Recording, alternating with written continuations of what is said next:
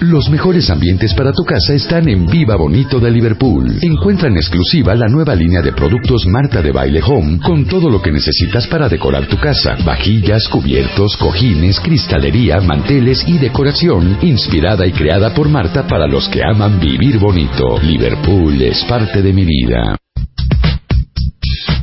Son 12.21 de la tarde en W Radio. Muy buenos días, Vidal Schmil. ¿Cómo estás? Muy bien, encantado. Un placer tenerte acá. Gracias. Hoy vamos a hablar de la diferencia entre nos enseñaron valores o nos enseñaron a valorar.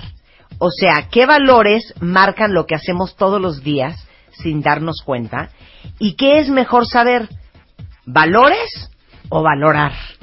Efectivamente, y tiene que Parece ver... acertijo. co- Parece, pero fíjate que el tema de valores y de educación en valores está como muy, diría yo, demasiado manoseado.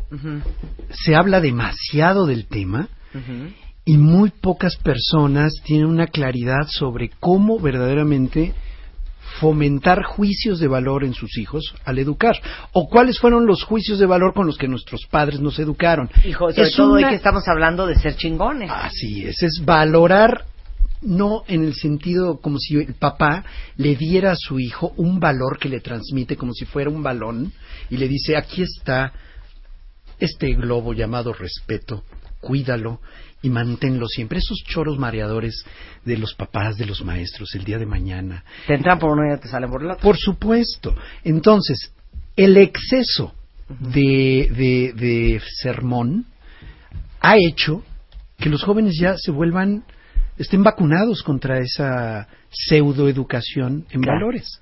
Entonces, en las escuelas, además, te ponen 32 valores y virtudes a seguir y los niños la leen el lunes en la ceremonia cívica, no sirve absolutamente para nada ese tipo de intervenciones, llamémoslas. Y lo que deberíamos hacer va más por la acción. Tiene más que ver con las normas, con las reglas que pones en casa, con aquello que observan tus hijos que te indigna. Por ejemplo, tú ves que una persona maltrata a un animal, te bajas, lo defiendes, Y haces algo. claro. Bueno, eso. Es eso un valor en acción. Eso es un valor en acción. Eso es valorar. Por eso hablamos de. El valor en acción se llama valorar. Porque aparte, no, no sienten cuentavientes que muchos niños de esta nueva generación, igual cuando les vas a empezar a echar un choro de no, es muy importante que tú entiendas que, ante todo, ser una persona íntegra. ¡Ah, ya, mamá! ¡Por e- ¡Choro! Tal- ¡Choro! Tal cual. Tal cual. La otra vez oí a un papá hablando con su hijo sobre el respeto. Era Cantinflas reencarnado. O sea, ¿cómo? Eh, mira, Miguel Arturo, en la vida el respeto es importante porque sin respeto no se tiene nada y cuando se pierde el respeto se pierde todo. Sí. Repitió 32 veces la palabra respeto sin darle una aproximación ligera, cercana a lo que verdaderamente estaba tratando de decir. ¿Quieres enseñarle respeto a tu hijo, por ejemplo? Bueno, sobre la práctica cotidiana. Vamos a ver. Ponemos una regla en la casa. No puedes tomar lo que no es tuyo sin el permiso de su dueño. Sí. Eso es norma, regla. No tengo que echar un choro mareador sobre el tema del respeto. Y ese es el respeto aplicado a la propiedad de otro. Hay N mil formas de aplicar el respeto o la responsabilidad. Yo lo primero que recomiendo es que los papás tengamos muy claro para qué sirven los valores, básicamente. A ver. Porque hablamos de conceptos elevados filosóficamente y no lo bajamos, no lo aterrizamos.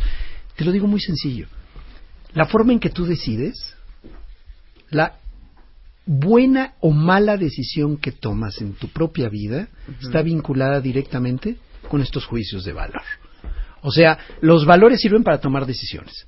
Los valores sirven para tomar decisiones. Nos das ejemplos regresando. Por supuesto. Y adivinen qué, les vamos a hacer un test cuentavientes a ver cómo andan en ese departamento. Con Vidal Schmidt regresando del corte, no se vayan. En W. Nosotros nos vamos a corte. Marta de baile. En W. Estamos donde estés. Te quedaste antes del corte con la descripción. ¿Qué es, para qué sirven los valores? Para tomar decisiones. Para tomar decisiones. Tú tomas ¿Buenas o malas? Lo que sea, pero fíjate. Sí. Tú tomas decisiones en un extremo, si pusiéramos imaginariamente un continuo, una línea recta en el horizonte, en un extremo están tus decisiones viscerales. Ujú.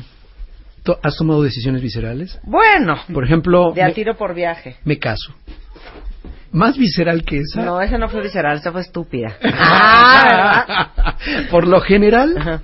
Todas esas decisiones Sí, sí, amorosas sí. son totalmente viscerales. O me llevo a mi hijo de la escuela en este momento porque te acabas de enchilar con la maestra. ¿no? Claro. Bueno, e- eso es un continuo en la toma de decisiones. Si nos vamos al otro extremo de este continuo, está la persona que analiza todo, aplica un esquema, un, una espina- Abre una hoja de Excel. Exacto. Pone pros y contras. es- espina de pescado, hace su pareto y hace todo el análisis y dice, eh, ya no quiero vivir con este señor, pero la camioneta y la casa de Valle no la voy a perder, por lo tanto, aunque sea yo profundamente infeliz, aquí me quedo. Sí, claro. Uf. O sea, haces cuentas. En uno es lo que yo siento, en un extremo, y en el otro extremo tenemos lo que conviene y lo que cuesta. Y es válido. No estoy criticando al- a, a los dos elementos. Lo que critico es que nos quedemos en un extremo. Sí. ¿Qué es lo que puede darte el punto central de equilibrio?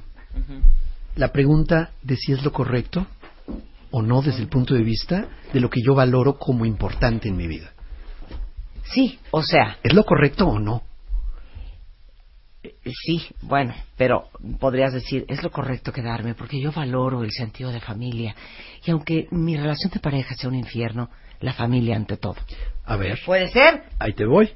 En réplica a ello, ¿tú crees que tu familia en realidad la está pasando bien presenciando ese infierno de relación? Claro, no. ah, bueno, no. entonces, perdóname, ah, aunque tú tengas ese criterio de, de valor familiar, por un lado, resulta que tu familia no le está pasando bien dentro de ese infierno de relación. Sí, o arreglas terapéuticamente y con los recursos que se tengan esa relación de pareja, o ya no, o, o mejor no le sigas. De- y, y- y si rompes, ¿en qué condiciones y en qué circunstancias y cómo le vas a hacer? No es nada más ya me voy y quédate con todo, o me llevo y te dejo sin nada. Me llevo hasta el refrigerador y el bistec. No, no va así. Entonces, estamos hablando de un ejemplo de un momento de crisis, pero la toma de decisiones cotidianas. A ver, bajémoslo al adolescente que se toma una foto en ropa interior de sí misma y está a punto de enviar o no esa foto al galán. Sí. Al galán. Sí. Que le dice, poquito, ¿no? Da- Mándame esa foto, es solo para mí. Nadie más la va a ver. Y ella va a poner en el mundo digital una imagen de ella de la cual va a perder el control totalmente. Esa decisión, ese sí o ese no, tiene que ver con valoraciones. Justamente esa es la importancia del tema. No es un tema filosófico nada más. Y no por decir filosófico le quito importancia, al contrario. Pero tiene practicidad cotidiana, es del día a día. Yo decido y elijo mi comportamiento si le miento a la madre o no al taxista que se me acaba de cerrar. ¿Hasta dónde llevo una reprimenda con una gente que trabaja conmigo? ¿Le sigo o no le sigo? Yo elijo. Esas son, son las cuestiones que en un momento dado tengo que considerar. Y deberíamos pensar en una cosa cuando educamos y cuando hablamos del tema de valores. ¿De verdad quiero que mi hijo, mi hija, sea una persona de bien? Fíjate que no estoy diciendo buena persona. Buena persona en México se asocia muchas veces con alguien tonto del cual abusan. Muy bueno él. Es muy bueno. Es muy sí, bueno. Tan es tan bueno. Y, le-. Y nos es- encanta ser buenos. Sí, pues eso es ser sonso. Sí, sí. No, estoy hablando de persona de bien. Una persona que la mayor parte de sus decisiones las orienta al beneficio de la sociedad en la que vive y de sí mismo, sin sacrificarse a sí mismo. ¿eh? O sea, Claro. sí estamos hablando de una búsqueda de equilibrio cuando tenemos el tema de valores en las manos. Me gusta a mí hablar más de valoraciones, de juicios de valor, porque es una acción. Por lo tanto, quiero hacerle unas preguntas a tus cuentavientes. Agárrense, cuentavientes. Papel y pluma, porque este es un test. Un test que les va a enseñar. Primera pregunta. ¿Pero qué vamos a aprender con este Bueno, test? vamos a aprender a valorar si estamos teniendo ideas claras en la transmisión de nuestros conceptos cuando estamos hablando de valores o estamos hablando puro choro mareador y no tenemos una idea clara al respecto. Primero, Contesten todos. ¿tienes claro qué conductas socialmente deseables aspiras a fomentar en tus hijos e hijas? Menciona tres. ¿Qué es ¿Cómo, cómo? ¿Tienes claro qué conductas? Fíjate, no qué valores. Conducta. ¿Qué conductas socialmente deseables aspiras a fomentar en tus hijos e hijas? Dime- ¿Menciona tres? Mencióname Yo te voy a decir una. mis tres. Venga. Ser compasiva, mi- misericordiosa, empática Bien. Eso es una conducta. Piénsalo como con conducta. las demás personas. Bien. Respetuosa. Que sean respetuosas Totalmente. de la forma de ser o de no ser de las otras personas. O sea, que aceptes a los demás por todo lo que son y por todo lo que no son y nunca van a ser. Ok. Y la tercera, Puedes quedarte con dos, ¿eh? que sean correctas. Dame un ejemplo en conducta de ello. Quiero ver cómo se ve. Si yo fuera un Que- Que niño, no sean corruptas. Punto. No, quiero Sí. saber. Que sean honestas, que no sean Exacto. mentirosas, que no sean rateras, que no sean tramposas, que Vale. no sean desleales, Una conducta. que no sean traicioneras, que Bien. no sean, ¿ok? Para mí eso es ser correcto. Estamos hablando de tres valores primarios: Ujú. respeto, responsabilidad y honestidad. Sí. Son primarios como los colores, cuya combinación de colores primarios te da todo el espectro visual. Hay tres valores primarios. Es respeto, responsabilidad y honestidad. Ahora, sigamos con el cuestionario. Ok. ¿De qué manera se las fomentas? Vas, Marta. ¿Es ejemplo? ¿Reglas? Ujú. ¿Dialogas? ¿Sermoneas? ¿Cuál es tu estrategia favorita? La que más usas. No la que debiera hacer. Ejemplo ¿Ok? y, y- y mu- mucho diálogo, Vale. por no decir sermón. Sí. Diálogo significa que son los dos. No, de- El sermón ayer es de mi uno. hija me decía, no, lo que pasa es que estas niñas, o sea, son como, son bien lindas, pero son súper aburridas, entonces a veces prefiero estar con las otras, que me carcajeo y como que echo desmadre. Y yo le explicaba ayer, es bien importante que aceptes a cada persona con, con, con lo lindo que tiene y que te des cuenta que cada persona te aporta cosas diferentes y que cada amigo es diferente. Sí, choro, sermón. choro, choro, choro, ya. ¡Qué mala onda! Es más, hasta tus hijas lo piensan, pero no te lo dicen por respeto. Que eso lo han aprendido también. Dices, ay, qué chorera, ma, ya. Y con el ejemplo. Y con vale, el ejemplo. con el ejemplo. ¿ok? Yo acepto a Rebeca con todos sus asegúnes. vale. Voy a hacer la tercera pregunta. ok, ¿Tu conducta cotidiana es congruente con estas conductas que deseas fomentar? totalmente. Vale. Cuatro. ¿Existen normas o reglas de conducta claras en tu hogar que las fomenten? O sea, ¿cómo? Reglas. Reglas y normas las estoy usando como sinónimo. A ver, A dame un ejemplo. no puedes burlarte de tu hermana ni hablarle de esa manera. Eso es una regla Ah, específica sí. Miren, de convivencia. El otro día que fue la convención republicana, que habló eh, una de las hijas de Trump, que se llama Tiffany Trump, mi hija estaba a punto de escribir en su Twitter o no sé dónde iba a postear o en el Snapchat algo de burlándose. Sí, y en ese momento le dije, paras en ese momento. Bajo ninguna circunstancia, en ningún momento, ni hoy ni nunca, tú te burlas de una mujer. Y menos públicamente. Bien. Bien. Y me dijo, Ma, tienes toda la razón. Vale. Y le dije, you never bitch a woman. Ever. Sí, pero ahí no has, Ever. ahí no has predicado Ever. con el ejemplo. A un hombre Entonces sí. me dijo, Te la a pasas nadie. burleteándose Ah, de mí. es que decías Somos mujer, mujer. y mujer. Una grosera, se burletea. Mujer contra mujer. Sí, pero tú sabes que yo te adoro. Muy bien. Ok. Siguiente pregunta.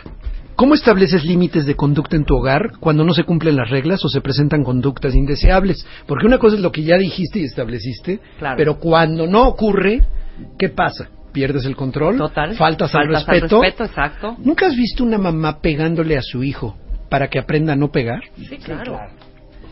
Bueno, ahí Siento vamos, que ¿no? eso le cayó el no saco a Claro. varias. Para que aprenda a no pegar. Para que ¡No aprenda- pegues! Y el manazo. En esta casa no hay golpes, tómala. Tómala, ¿No? claro, hijo. Qué, qué, qué gran, qué gran ejemplo. Cuidado, Sí, cuidado, cuidado. porque la educación violenta En esta casa no se miente. Claro. Dile a tu tía que me estoy bañando. Exactamente.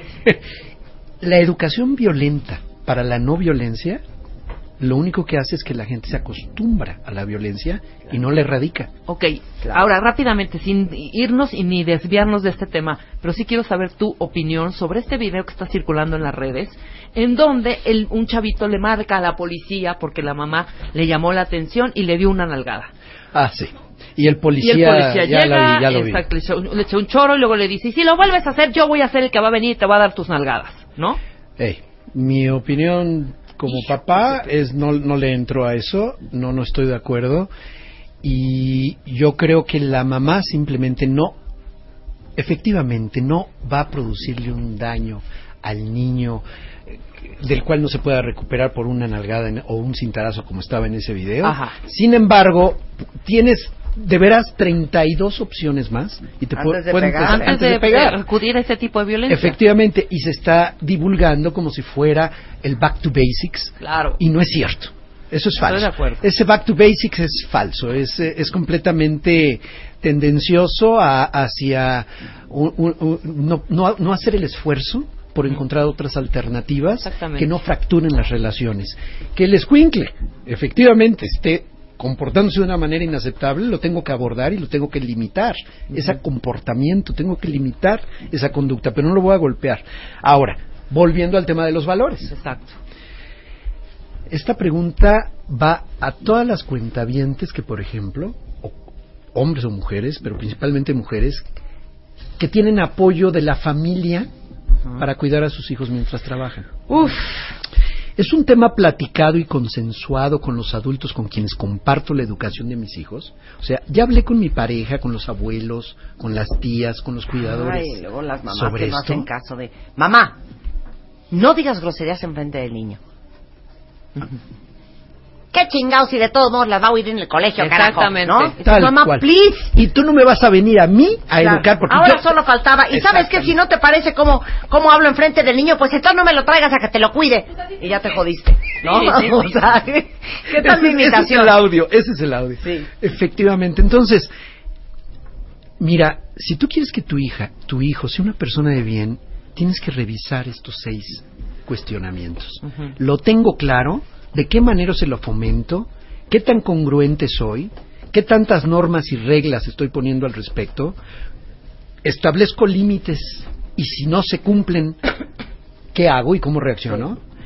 Y por último, es un tema que ya acordé y platiqué con todos Claro. los que cuidan a mis hijos o solo lo tengo yo y estoy en conflicto permanente con la tía o con la abuela que Claro. cuida a los hijos. Pero te digo una cosa, eh, no, no sé en qué momento eh, dije en este programa, que yo creo que lo más difícil, Vidal, que es un poco de lo que estás hablando hoy, es formar el alma de tu hijo. En Nicaragua hay un término que a mí me, me gusta mucho, no sé si es nicaragüense o si es acuñado por mi, mi bisabuela, pero que se llama educación del alma. Una cosa es saber agarrar los cubiertos, saber comerte una sopa, saber dar las gracias, pero la formación del alma, de los sentimientos, que tu hijo crezca teniendo educación del alma, es bien difícil. Voy a tratar de dar una base pedagógica a esto que me estás diciendo. Y es un aspecto básico en el que te tienes que enfocar que tú ya mencionaste previamente. Desarrollo de empatía. La empatía no es ponerse en los zapatos del otro. Esa es una definición muy superficial. Además, no es posible. Hablemos de un concepto dividido en dos partes. La empatía, primero que nada, tiene que ver con percibir al otro, darme cuenta que el otro existe Claro. y que no es una cosa. Claro. Y dos, responder al otro de acuerdo con eso que percibí. O sea, son dos fases que hay que darle al niño para esta formación del alma. La primera es que sea perceptivo de cómo está el otro, Claro. cómo percibe y siente el otro. Y segundo, ¿cómo le hago para que mi hijo responda a ello y no solamente sea testigo del sufrimiento muy sentido del otro? O sea, ¿cómo le hago realmente para Claro. que mi hijo responda ante una necesidad de otro? Ante la necesidad de un perrito abandonado, Claro. ante la necesidad de no nos vayamos a los extremos melodramáticos, a la necesidad de la mamá que está cansada, Claro. ya no puede más, tira la toalla y dice quiero descansar y dormir y por favor no vengan y que el niño pueda respetar el sueño de la otra. Eso tiene que ver Claro, con empatía. claro. Y no es una cuestión nada más de modales, va más de fondo. ¿Percibo a mi mamá y respondo Claro. O ni la percibo? Es que fíjate, queremos que responda cuando ni siquiera la ha visto. Claro. El primer paso de la empatía es darte cuenta del otro. Claro, claro. Suena obvio, no lo hacemos. Queremos que sea, sea responsivo, que sea eh, una persona eh, solidaria, cuando ni siquiera le has dado la base. El ABC de la ética personal, o sea, el desarrollo de valores, Sí. es la empatía. No el choro mareador. Es el desarrollo emocional de la persona. Esa es la formación del alma que tu abuela menciona. Porque a partir de ahí tienes todas las posibilidades. Quiero llorar. Porque hace tanta falta en este mundo, cuentavientes, gente con alma refinada, con sentimientos refinados, con un alma educada. Tal cual. Que la empatía deje de ser algo de lo que se hable como políticamente correcto y sea en el día a día, en el día a día, uno de los elementos fundamentales de nuestra educación, que mi hijo perciba y vea a los demás como lo que son y no como lo que él quiere que sean o para utilizarlos Exacto. o como cosas. Exacto. Y segundo, que pueda entonces aportar algo para su bienestar. Eso es lo que hace una persona de bien. Eso es una persona educada en el alma. Me Claro. encanta el término de tu abuela. Nos, ¿eh? nos encanta. Sí. Tiene una educación de alma y eso no tiene que ver con tu nivel socioeconómico, no tiene que ver con tu edad, no tiene que ver con tu clase social. Es algo que o te formaron así o no te formaron así. Y no debes pas- dejar pasar oportunidad de validar a tu hijo cada vez que muestra sensibilidad. Claro. Hay gente que se burla. Ay, quieres adoptar a todos los perros. En lugar de deci- decir, qué bien, mi hija, que tiene esa sensación. Efectivamente, no voy a adoptar Claro. a todos, Claro. pero, pero la valido. Claro. la apoyo de alguna manera. Qué bueno que fuiste el único que compartió el lunch con ese niño nuevo en la escuela Sí, y que nadie pela. Claro. Fuiste la única, bien hecho. Sí, sí. Validar, Por supuesto. reconocer. Estamos tan atentos a lo que no hacen nuestros hijos, en un enfoque deficitario de las cosas, en lugar de validar no cada uno de los puntos que nuestros hijos hacen bien. Que te aseguro que de 10 conductas, nueve son positivas, una negativa, y esa es la que te angustia y te absorbe y te, te ahoga. Ujú. Claro. Qué dichosas las que tienen hijos de dos meses de edad o de un año y medio, porque tienen, miren, su página está en blanco. Para todas las demás, ya con una manchita por aquí, con una manchita por allá. Valida, no Pues, importa. pues tenemos que estar en la etapa de recorrección, ¿no? Y Escuela para Padres tiene mil cursos.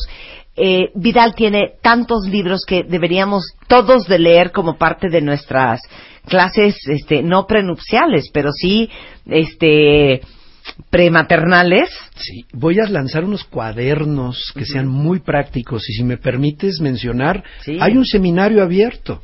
Vamos a tener estrategias prácticas de disciplina inteligente y va, tengo de especialista invitado Armando Novoa, especialista en seguridad en Internet y civismo digital. conocemos muy bien. Yo lo sé. Bueno, vamos a estar juntos, es el 15 de octubre, va a haber un turno matutino, otro vespertino en Foro Mazarik y ya va a ser el 15 de octubre. Las personas que nos contacten esta semana al 7094 7150 o en www.escuelaparapadres.com obtendrán un precio preferencial por preventa y están en Ticketmaster los boletos. Oigan, ¿sabes qué? Ahorita quiero aprovechar que está Vidal aquí porque les quiero leer algo y Vidal, como es perfectamente bilingüe, me va a hacer el favor de traducirlo y ahorita se los mando por internet. Me lo mandó mi hija la mayor y es un, eh, un escrito que le mandó la directora de un colegio en Singapur a todos los papás de los alumnos antes de los exámenes. Y esto, ahora que los niños están recién regresando al colegio, quiero leérselos a ustedes y quiero que se lo graben en su corazón. Y dice lo siguiente. Tú vas a traducir, ¿ok? Vale. Dear parents, Queridos papás, the exams of your children are to start very soon. Los exámenes de sus hijos van a empezar muy pronto. I know you are all really anxious for your child to do very well. Sé que estarás muy preocupado o ansiosa por que tu hijo lo haga muy bien. But please do remember, amongst the students who will be sitting for the exams, there is an artist who doesn't need to understand math. Pero date cuenta que entre todos los alumnos que ahí están, habrá, por ejemplo, un artista que no necesite tener la más alta calificación en matemáticas. There is an entrepreneur who doesn't care about history or English literature. Y que habrá un emprendedor que no necesite tanto sobre Historia, historia y literatura. y literatura inglesa. There is a musician whose chemistry marks won't matter. habrá un músico cuyas calificaciones en química no importen tanto. There is a sports person whose physical fitness is more important than physics, like schooling. y habrá un deportista de alto rendimiento cuyo desempeño en física no importe tanto. If your child does get top marks, that's great. But if he or she doesn't, please don't take away their self-confidence and dignity from them. Es, será sensacional que tus hijos tengan estupendas calificaciones, pero si no, ten cuidado, puedes repetir la parte. En no final? quitarles la autoconfianza y su dignidad. En no at- atacar esa dignidad. Tell them it's okay. It's just an exam. Diles que está bien, que solo es un examen. They are cut out for much bigger things in life. Ellos están diseñados o, o están listos para cosas más grandes en la vida. Tell them no matter what they score, you love them and will not judge them. Y que no importa cuál es su calificación, tú los amas y no los juzgas. Please do this, and when you do, watch your children conquer the world. One exam or a low mark won't take away their dreams and talent. Divídemela, por favor. Por favor, hagan esto y cuando lo hagan, miren cómo sus hijos conquistan al mundo, porque un examen o una mala calificación no les va a quitar ni sus sueños ni su talento. And please do not think that doctors and engineers are the only happy people in the world. Y por favor, no creas que los doctores e ingenieros son los únicos seres felices en este mundo. With warm regards, the principal. Cálidamente, la directora. No está Qué genial, qué genial. ¿No está Sí. genial? Genial, Sí. total. De veras, cuentamientos, dejen de obsesionarse con las calificaciones de sus hijos. La gente más talentosa del mundo no solamente son ingenieros y doctores y matemáticos y físicos, hay artistas, hay músicos, hay escritores que no necesitan sacarse 10 en matemáticas, ni 10 en química, ni 10 en física, ni saber trigonometría o cálculo integral. Celebren los talentos de sus hijos y háganles sentir que no todo en la vida es un 10. Proyecto de vida es un tema que tenemos que abordar porque va sobre esta línea Me justamente. encanta. Gracias, Vidal. A Vidal Schmil lo encuentran en escuelaparapadres.com. Ya les mandamos toda la información con Twitter. Increíble compartir, como siempre, este espacio Gracias. Ya les mando esta, este, este, este tweet que les va a encantar. 12.57 en W Radio. Hacemos una pausa. Fer Tapia, a continuación, en W Radio. Este mes, en revista MOA, en portada, Gael García. Cómo ser un mexicano chicón. 156 razones para sentirnos orgullosos como mexicanos. Descubrimientos, naturaleza, gastronomía y ser uno de los países más felices del mundo. Te achicas ante los retos, deja de rajarte y sé tu propio héroe. MOA Septiembre. 200 páginas llenas de verdades y razones para sentir orgullo mexicano. Una revista de Marta de Baile.